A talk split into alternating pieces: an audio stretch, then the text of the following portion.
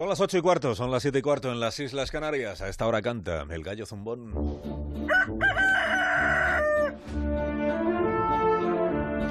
Con Rafa La Torre esta mañana. Buenos días otra vez, Rafa. Otra vez buenos días, Carlos.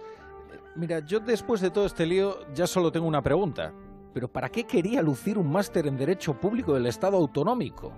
Leo en el país que también Pablo Casado optó por enriquecer su currículum con la misma titulación que Cifuentes. Ni fueron a clase, ni seguramente les importaba un comino lo que allí se dijera. Lo único que importaba era el diploma. ¿Pero para qué?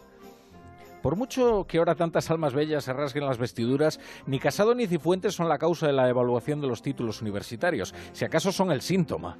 ¿De qué sirven tantos títulos universitarios cuando la educación secundaria no supone ni la más mínima criba y cuando una parte de la labor de los profesores universitarios consiste en llenar las abismales lagunas con las que los estudiantes llegan a la universidad?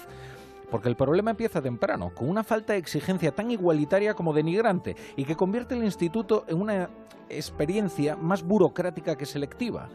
En esta hipertrofia universitaria hay un clasismo soterrado que sugiere que quien no tiene título es menos que nadie, aunque su oficio le reporte el triple de los beneficios que el de aquel que se cree alguien por haber pisado la universidad.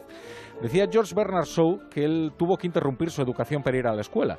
Cristina Cifuentes está a punto de exclamar que ella habría sido alguien importante si no fuera por su titulación, lo lejos que habría llegado de no haber tenido la oportunidad, haber no estudiado, le dirán. Ya ven lo duro que se ha puesto la cosa. Dentro de unos años Martínez Maillo podrá decir, parafraseando a Allen Gisbert, aquello de he visto a los mejores políticos de mi generación destruidos por los másteres universitarios. Hasta luego, Rafa, que tengas buen día. Hasta luego.